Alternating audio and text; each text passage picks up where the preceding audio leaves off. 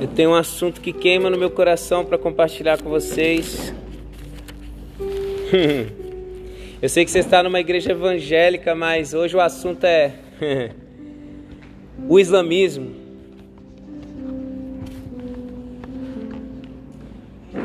Queria que nós pegássemos a Bíblia, primeiramente, não precisa abrir sua Bíblia, eu vou só ler Romanos 12, 2, muito conhecido por nós. E não sede conformados com este mundo, mas sede transformados pela renovação da vossa mente, para que experimenteis qual é a boa, agradável e perfeita vontade de Deus. E eu quero falar hoje sobre o islamismo, mas eu intitularia essa mensagem como Desmistificando o Islamismo. Desmistificar nesse caso é Entender que existe uma cultura, que ela gera uma cosmovisão e que essa cosmovisão ela vai gerar uma metanoia em um povo. O que é uma metanoia? Transformar o entendimento deles, transformar a forma com que eles vivem, com que eles enxergam o mundo. E não só o mundo físico, mas o espiritual também. Infelizmente a igreja brasileira ela entendeu muito errado, porque a gente leva tudo para o pessoal. O latino ele leva tudo para o pessoal. Então, pode se chegar, irmãos, fica aqui mais perto, por favor. Pode ficar à vontade. Então nós precisamos desmistificar porque Paulo ele diz para que não sejamos conformados com o padrão deste mundo. Então, se o padrão latino é se ofender e entender errado, o nosso não é. E eu separei dois grandes pontos que nós precisamos trabalhar nessa tarde. E o primeiro deles é o islamismo, ele nasceu através de um profeta chamado Maomé. E Maomé ele era árabe e os árabes são descendentes da tribo de Ismael, o filho de Abraão. E se você pegar ao longo da Bíblia, você vai encontrar bênçãos sobre a tribo de Ismael. Ou seja, o povo muçulmano é abençoado pelo Deus de Abraão. Então eu quero aqui desmistificar que esse povo é uma maldição. Na verdade, ele é uma bênção de Deus. Ele é gerado pelo Pai da fé. Não foi Satanás que gerou o povo árabe. E a verdade é que, assim como qualquer tribo nação perdida, eles precisam ser resgatados e não combatidos. Amém? Gênesis 16, de 1 a 6, de 1 a 16, trata da história Logo após Sara ter uma grande ideia de fazer Abraão se deitar com sua concubina Agar e nascer Ismael, Sara ela sente ciúmes, porque ela, ela começa a pensar dentro dela. A Bíblia não relata que isso aconteceu, mas relata que Sara sentiu que Abraão estava tratando Agar melhor que ela, porque ela não poderia gerar filhos e Agar gerou. E aí eu creio que dentro dela habitava um medo de que a promessa viesse através de outra mulher, e uma mulher submissa a ela. Então ela maltrata Agar e Agar foge para o deserto. Só que no deserto Agar tem um encontro com Deus. Uai, a, a Maria do islamismo teve um encontro com Deus, né? E de repente Deus fala com ela e ela decide acreditar em Deus e retornar para a casa de Abraão. A fé que faltou em Abraão e Sara, Agar teve debaixo de perseguição. Então ela nos deu uma aula de fé. Gênesis 21, de 15 a 18, quando nasce Isaac, um pouco mais à frente. Aí o papo é outro. O papo é, Abraão, agora que o seu filho da promessa está aqui, a gente não pode ter um concorrente. Você vai expulsar Agar e você vai expulsar Ismael de casa. E aí Abraão chega e entrega pão e água para Agar e fala, vá para o deserto e manda ela peregrinar para qualquer lugar. E durante esse caminho acaba o pão e a água. Na, na verdade, a, a Bíblia fala que acaba a água. Está tá exatamente nessa passagem de Gênesis 21. E o que, que acontece? Não sei se vocês sabem, mas quando acaba a água, Deus vem e dá uma visão a ela e ela tem a provisão de água no deserto. O Deus de Abraão está cooperando para que se sobreviva o primogênito dos árabes que geraram os muçulmanos? Então a gente precisa desmistificar que eles são uma maldição. Eu não acredito, e tem muitos teólogos hoje que falam que a besta vai vir do Oriente Médio, que o anticristo vai vir dos muçulmanos. Respeito, mas não acredito nisso. Esse é o primeiro ponto. O segundo ponto é: não existe guerra entre Jesus e Maomé. Não existe guerra entre islamismo e cristianismo. Ah, mas eles estão praticando a guerra santa. Você precisa entender o que é a jihad. Não é islamismo versus cristianismo. Vamos a alguns pontos da religião do Islã que vocês provavelmente não sabem. Um ponto número um: Jesus é mais citado no Alcorão do que o próprio Maomé. Na realidade, eles acreditam que Jesus é um profeta. Eles só não acreditam na blasfêmia que Jesus era filho de Deus, porque Deus não tem filho. E eles acreditam, inclusive, que Jesus era um grande profeta, por isso que ele é citado até 30 vezes no Alcorão. Porque em algumas citações são histórias parecidas com as passagens de Jesus, mas eles não usam o nome de Jesus. E o Alcorão, para quem não sabe, é o livro sagrado do Islã. Eles têm outros livros que eles consideram como base teológica da fé deles, mas o único livro que eles consideram sagrados é, é sagrado é chamado Alcorão. E o Alcorão é escrito em árabe. Eles acreditam que você só consegue ler a palavra de Deus em árabe e você só consegue orar a Deus em árabe. Se você orar em português, a oração que é escrita em árabe traduzida, ela não é aceita pelo Alá, que não significa Deus, mas é o Deus deles. E eles consideram a Bíblia um livro inteligente, mas não consideram a palavra de Deus original. Eles consideram que a Bíblia é uma palavra de Deus modificada. Muitos muçulmanos leem a Bíblia.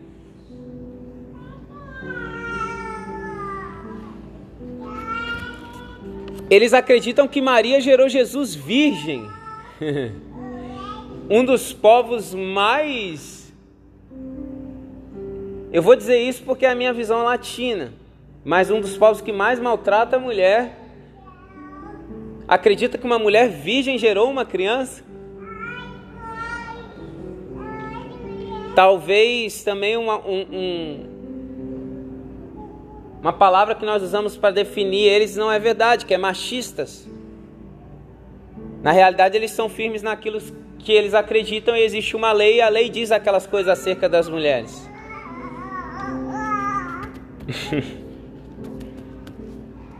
para eles, Deus Pai, Deus Filho e Deus Espírito Santo é prática de politeísmo. Por isso eles não acreditam que o cristianismo é monoteísta. Para quem não sabe, monoteísmo, um Deus só, politeísmo, vários deuses. E o que, que aconteceu? É, na verdade, quem foi Maomé? Maomé ele foi nascido em Meca. Meca é uma cidade na Arábia Saudita. E essa cidade na Arábia Saudita ela é considerada como Jerusalém é para nós. É a cidade santa deles. Meca é onde nasceu o profeta Maomé e hoje é uma cidade muito importante que fica num dos países que onde há maior grau que a gente chama de perseguição aos cristãos, mas a gente vai desmistificar isso aqui. É de fato resultado uma perseguição, mas não é perseguição contra os cristãos, é perseguição contra todos os politeístas. E Maomé nasceu, seu pai já havia morrido, E a sua mãe veio a falecer logo na pequena idade dele, de cerca de 2 a 4 anos. Ele foi criado por tios cristãos. Ele foi casado com Kadira, que era 15 anos mais velha e era cristã, e ele teve um casamento cristão. e nessa de entender o cristianismo, o tio dele, quem catequizou ele, porque vocês precisam entender uma coisa. A Bíblia, ela hoje está aqui na sua mão em português, certo? E tem várias versões em português. Mas deixa eu te falar, passados dois mil anos que Jesus veio à Terra, existem tribos que ainda não têm a Bíblia traduzida. Eles têm alguns versículos. E nessa época, o povo árabe, para quem não sabe, o Novo Testamento ele está em grego, o Velho Testamento era em hebraico. O povo árabe fala árabe, não fala grego, não fala hebraico. Mas tinha algumas traduções que o tio dele tinha acesso, mas ele tinha o Velho Testamento e parte do Novo Testamento. Ele não tinha a parte que Jesus ressuscitou e tudo mais. E aí, com base naquilo que ele tinha, ele começou a separar em jejum e oração em uma caverna. Maomé. E ele começou a ouvir uma voz nessa caverna. E ele começou a ficar com medo. Porque tinha uma voz falando com ele. Ele ficou tipo, que parada é essa? E aí ele chegou em casa, compartilhou com a esposa. Ela falou: Não, você vai voltar lá e você vai escutar o que. Aí ele falou assim: Eu creio que é o anjo Gabriel. Ele acreditou que ele estava escutando o anjo Gabriel. E aí, com essas buscas na caverna, ele criou a primeira lei do Islã, primeiro mandamento, e começou a, a, a ouvir o que o anjo falava passar para uma pessoa porque ele era analfabeto. e aí uma pessoa ia recitando o Alcorão. Nessa época, o povo árabe, o povo ali do Oriente Médio, parte África, ele era politeísta. Então, no coração de Maomé surgiu a vontade de trazer a ideia de um, apenas um Deus. E daí se nasceu a jihad.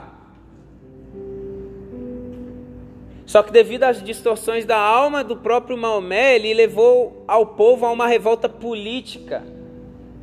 Em 100 anos, depois dessa revolta política naquela região, Maomé conseguiu dominar praticamente o Oriente inteiro, parte da África e da Europa, com o islamismo. E aí você precisa entender que para eles Deus Pai, Deus Filho e Deus Espírito Santo é politeísmo. E eles são contra o politeísmo porque lá naquela época ele queria acabar com o politeísmo que estava destruindo o continente.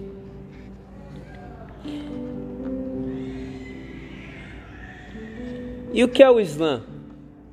Então, o Islã é uma religião com princípios, leis, regras. A gente precisa entender uma coisa que eu vejo muita gente aqui no Brasil cometendo esse erro triste. Muçulmano é um seguidor do Islã, assim como cristão é um seguidor do cristianismo. Árabe é uma etnia. Árabe não é muçulmano, muçulmano não é árabe. Na realidade, hoje em dia existem muitos, muito mais muçulmanos que não são árabes do que muçulmanos que são árabes, pois eles dominaram a Europa. E eu não sei se você sabe, mas existem sete grupos terroristas atuando no Brasil.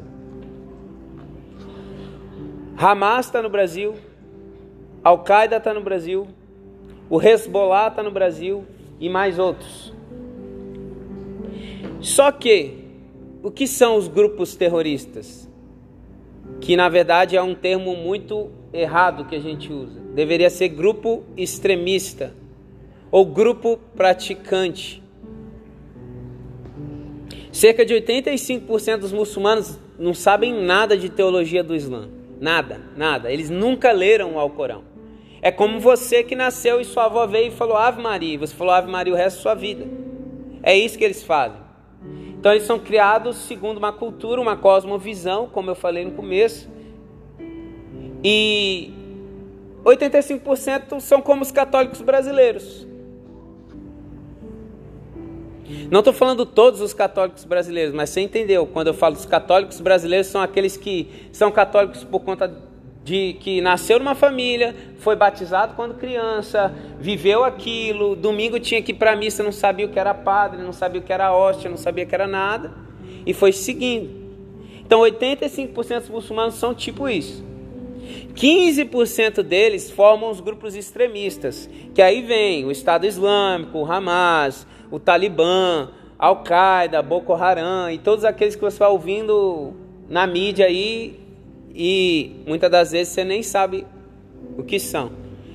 Dentre eles, todos esses grupos extremistas, qual é o problema? Eles brigam até entre si, é igual a torcida organizada do Flamengo. Chega no jogo, o Flamengo perde, parte da torcida tá feliz, parte tá triste, aí elas brigam entre si.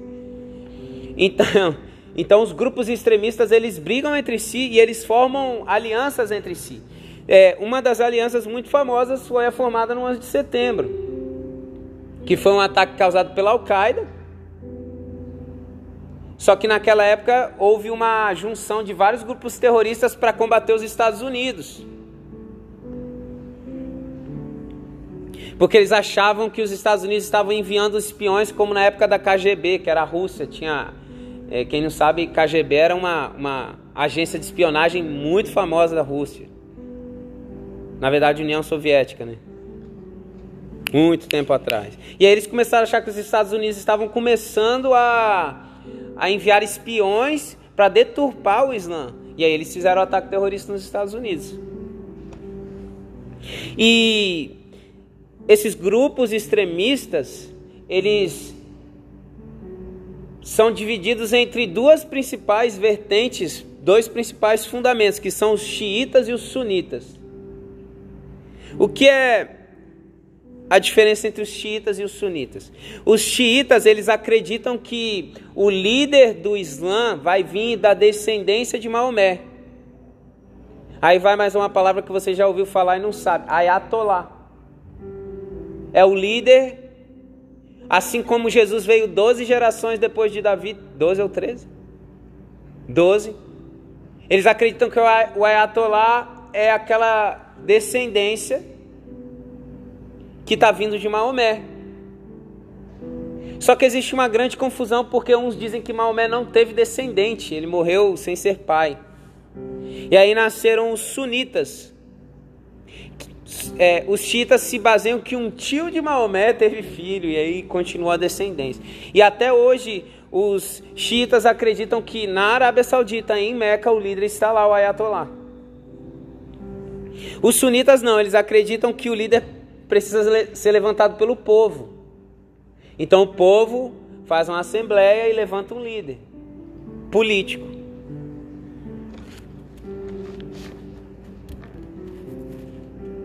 É, e também ainda para terminar agora, o Islã é dividido em cinco pilares. Olha que engraçado. Primeiro pilar, fazer uma declaração de fé de duas linhas te torna muçulmano. Se você crê e confessar que Jesus Cristo é o seu Senhor e Salvador, será salvo. Semelhante, né? Segundo pilar, oração. Eles oram cinco vezes ao dia, cinco horários definidos.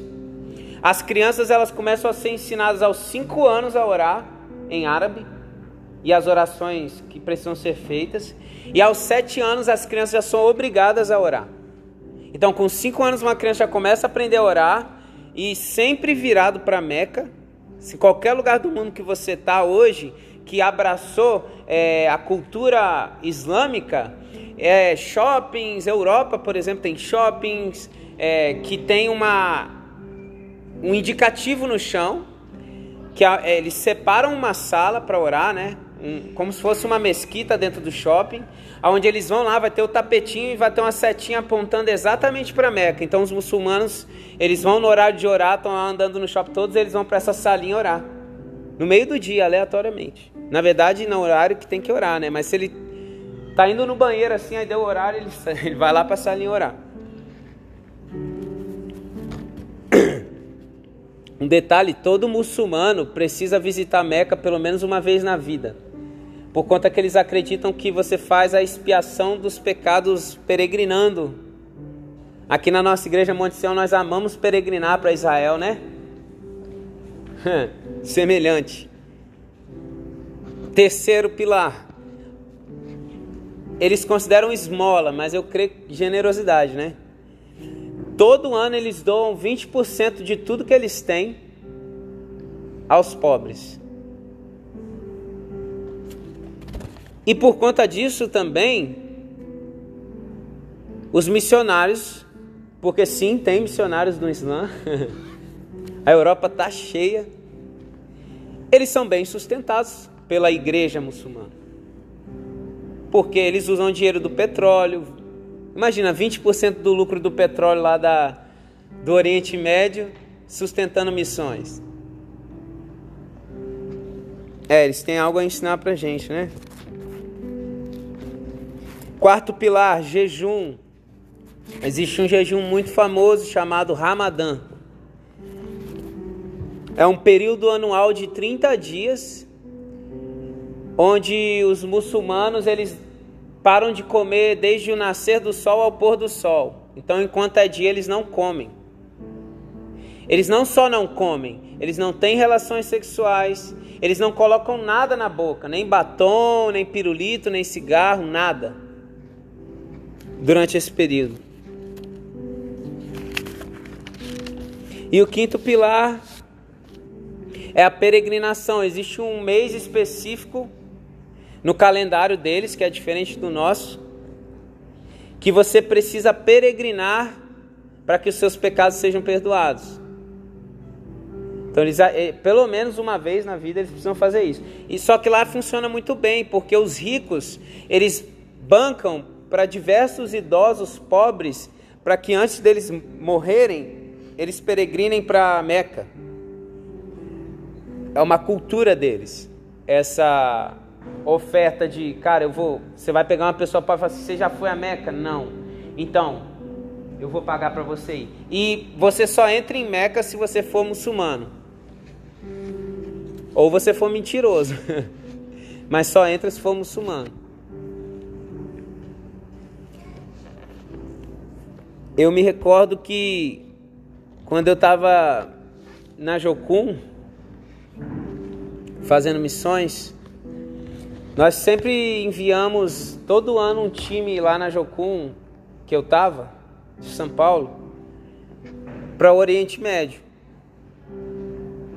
Aí já fez Jordânia, Dubai, Emirados Árabes. Eu tive um grande amigo que morou comigo, que morou na Jordânia também, chamado Bruno. Eu falo o nome dele que ele não está lá mais. E num desses envios o time conheceu um jovem e o Islã ele permite a seguinte lei. É, uma coisa que você precisa entender é que o Islã não é só uma religião, é uma política. Então as leis do Islã elas são aplicadas nos Emirados, são aplicadas é, porque o que é o Emirado? É uma estrutura de governo onde um emir governa. O emir é uma figura política religiosa, assim como a República Federativa do Brasil tem uma estrutura de república federativa. O emirado, entendeu? Então, essa política que eles têm lá é: se eu sou o sacerdote da casa e o meu filho ele rejeita o Islã, eu posso matá-lo sem ser preso. E aí esse rapaz, ele começou a frequentar uma igreja. Não era um país que é, proibia a existência de reuniões cristãs. Não podia ter igreja, mas a reunião eles deixavam. Então esse menino ele estava frequentando uma igreja, uma célula. E aí todo dia o pai dele sentava o soco nele. Batia e batia e batia e ele ia para o culto todo roxo. Porque o pai dele não aceitava que ele tivesse fazendo essa doideira e pensou, pô, vou bater nele para ele virar homem e voltar para o Islã. E aí ele frequentou o culto e um dia ele virou para o pastor e falou assim: eu, eu decidi. Aí já é pecado. Você prof, professar a sua fé em público é pecado. Mas ele falou para o pastor: Eu decidi. Eu vou me batizar. E aí o pastor falou assim: Filho, tudo bem, mas você precisa contar para seu pai. e daí ele orou, sentiu paz, chegou em casa e falou com o pai dele assim: Pai, eu decidi. Eu vou aceitar Jesus como meu Senhor e Salvador publicamente. Aí o pai dele virou para ele e falou assim: Olha, eu não vou seguir o seu Deus, mas eu acredito no seu Deus. Já é o terceiro dia que eu enveneno a sua comida e você não morre. Hum.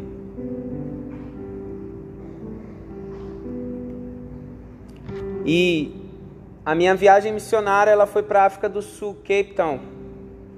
Cidade da Copa, lindo, cheio de turistas. Mais uma observação sobre Cape Town, uma cidade que tem mais muçulmanos que cristãos.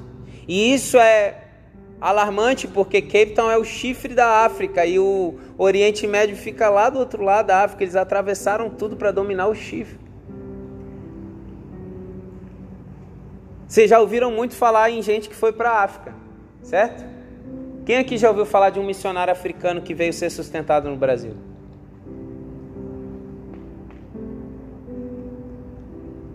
Na nossa igreja a gente tem uma angolana que a gente está caminhando com ela. Mas na Jocum, por exemplo, que eu fazia parte, que é a maior do Brasil, não em, em, em tempo, mas a gente tinha a maior escola em número de alunos. Nós tínhamos europeus, nós tínhamos americanos, nós tínhamos até venezuelano, cara.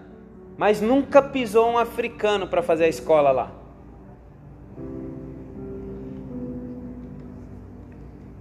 E eu estava caminhando pelas ruas e eu encontrei um senhor e comecei a conversar com ele, e ele foi me contando que ele era muçulmano e acabei, tinha acabado de aceitar Jesus. Só que ele foi numa igreja onde fizeram ele dar tudo que ele tinha por Jesus. É, foi meio que a passagem do, do jovem rico. O pastor tirou tudo dele, até um anel, que era um anel de família que ele tinha. Um anel de pedras preciosas, mas que era um anel muito importante para ele. E ele deu tudo aquilo acreditando que ele precisava fazer isso para trocar de religião. E aquele senhor estava ali, estava frustrado, ferido com a igreja. Olha só que engraçado. Você que vê o Islã acontecendo é, é, é hostil. Eles são agressivos. Eles são radicais. E o cara veio gerar uma ferida no cristianismo.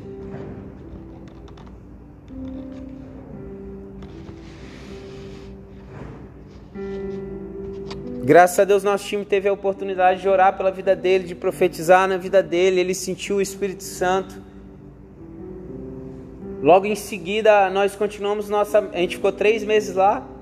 E era Ramadã o período que a gente estava lá.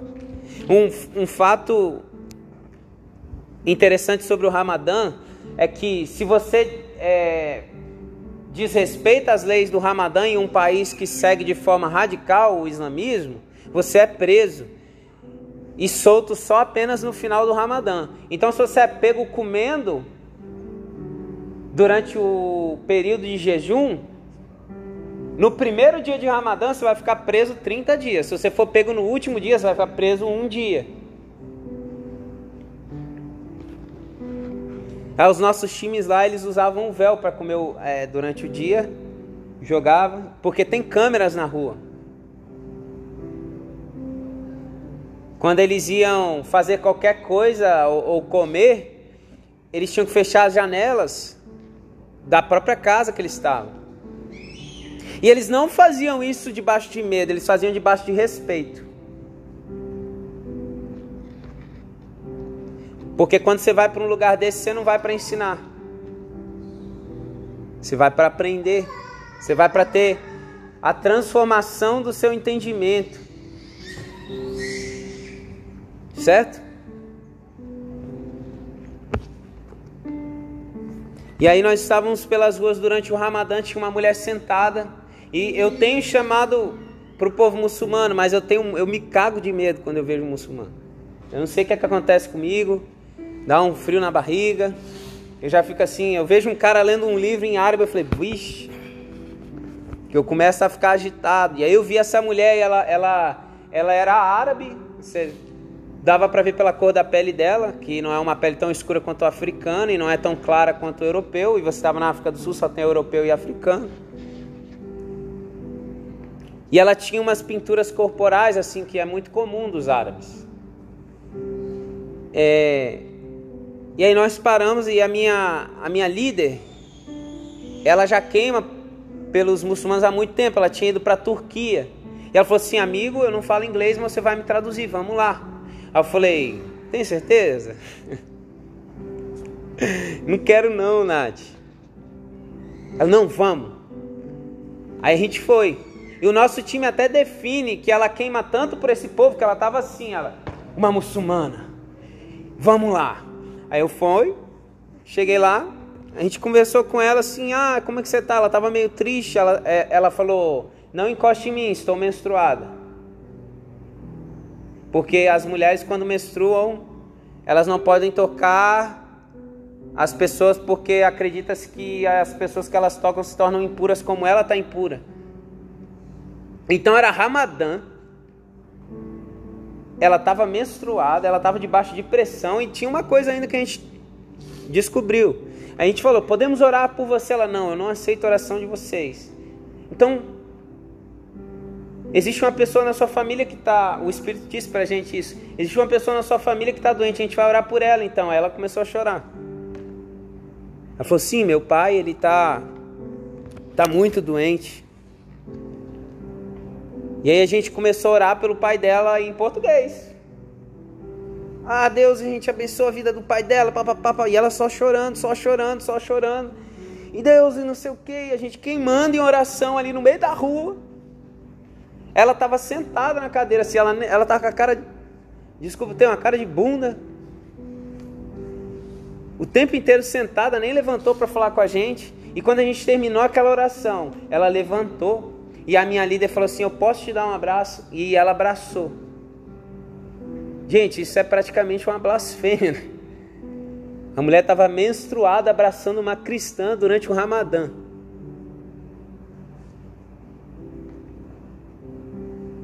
E quando você entende o contexto da pessoa, você entende que aquele passo que ela deu muitas vezes foi mais que uma pessoa que veio na igreja e deu todo o dinheiro.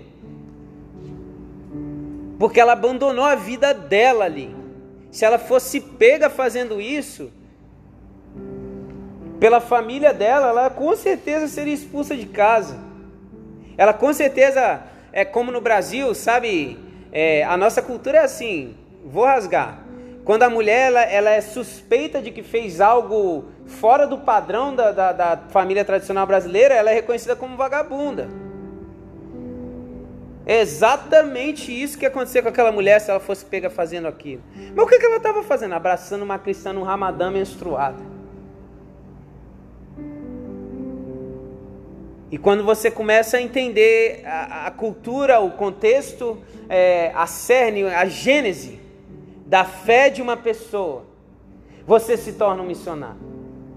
Você não vai se tornar um missionário lendo apenas a Bíblia. Você não vai alcançar um povo tendo uma palavra sem saber falar essa palavra para essa pessoa. Se você chegar na favela e pregar igual um pastor batista de púlpito, os caras não vão te ouvir. Eu e o João passamos por isso esses dias. A gente é do worship. E a gente foi lá para Não, aquele lugar lá é Maringá? E aí a gente estava na praça e tem um colega nosso, missionário Edinho, o cara queima pela, pelo gueto. E ele falou assim: toca aí, mano, faz um louvor. Eu fui lá, né? Um worship. Ele, não, mano, tem que ser na pegada do rap. Eu falei, Edinho, não rola pra mim, não sei, manda o João. Aí veio o João, o worship. Ele, não, cara. E o baterista fazendo uma rocha ali, o João tentando fazer um worship, não rolava. Aí o Edinho falou: deixa que eu faço. Aí ele começou a fazer o rap, começou a juntar gente na praça.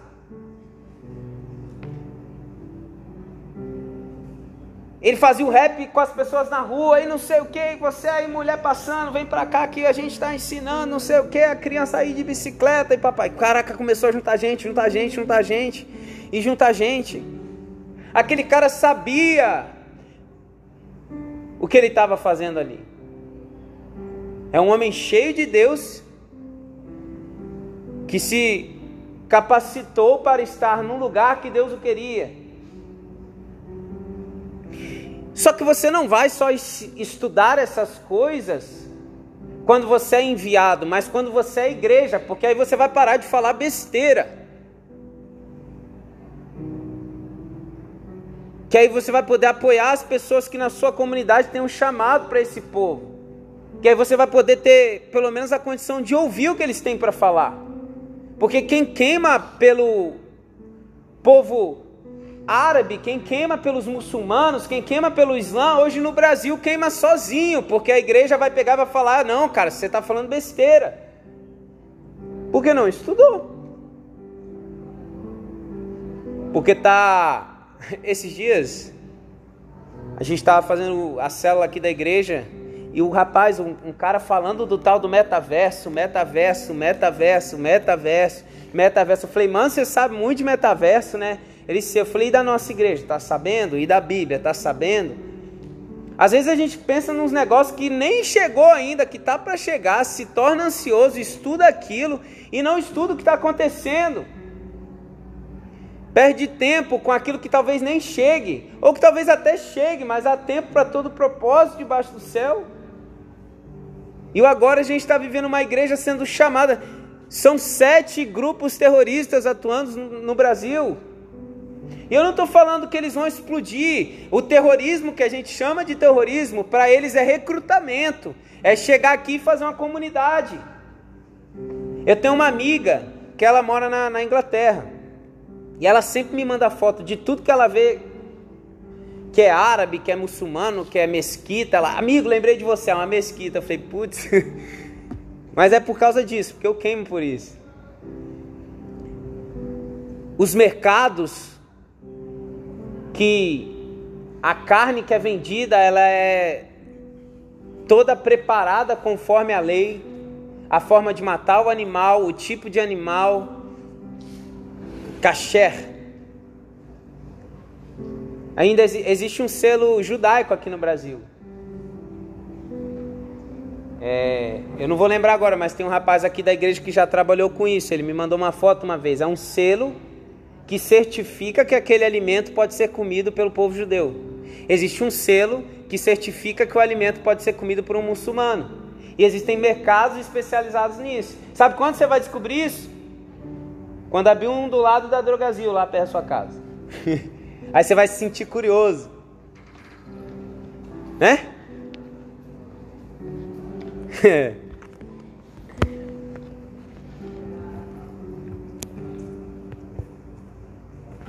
e uma amiga minha, uma vez, boa parte disso que eu estou ensinando para vocês me foi ensinado. E essa mulher, cara, ela, ela ali é bicho. Pensa aí quem tem de temperamento, uma D puro, maluca por muçulmanos. Ela falou assim, cara, o muçulmano ele só precisa ler a Bíblia. A maioria dos muçulmanos que se converte não é por um pregador, um evangelista, é lendo a Bíblia. Quando o missionário chega nele, só mostra o caminho, mas o cara, ele foi lendo a Bíblia e ele foi sendo confrontado naquilo que ele vivia, ele foi sendo, porque o Alcorão não faz sentido, ele ele está o tempo inteiro chocando um ideal com o outro. Eles não têm um caminho, uma verdade e a vida.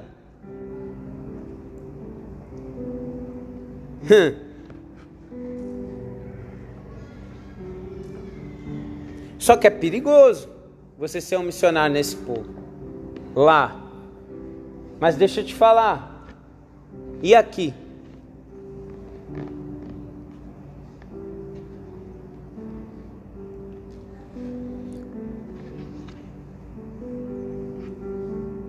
Você vai falar que todo muçulmano é homem bomba?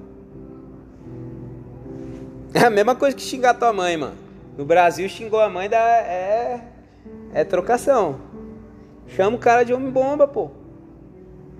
É ofensa. É a mesma coisa que tu sente quando chamam você de crente chato. Não faz nada. E você fica todo ofendidinho, mas se não fica hoje, já ficou que eu sei.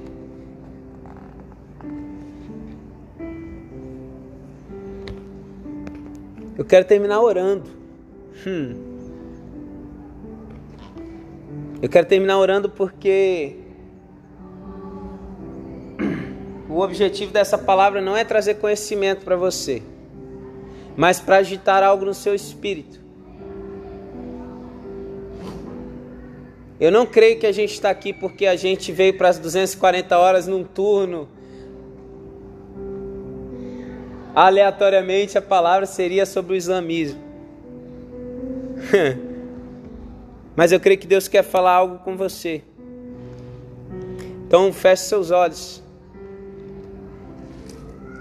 E comece a se conectar ao que Deus quer te falar.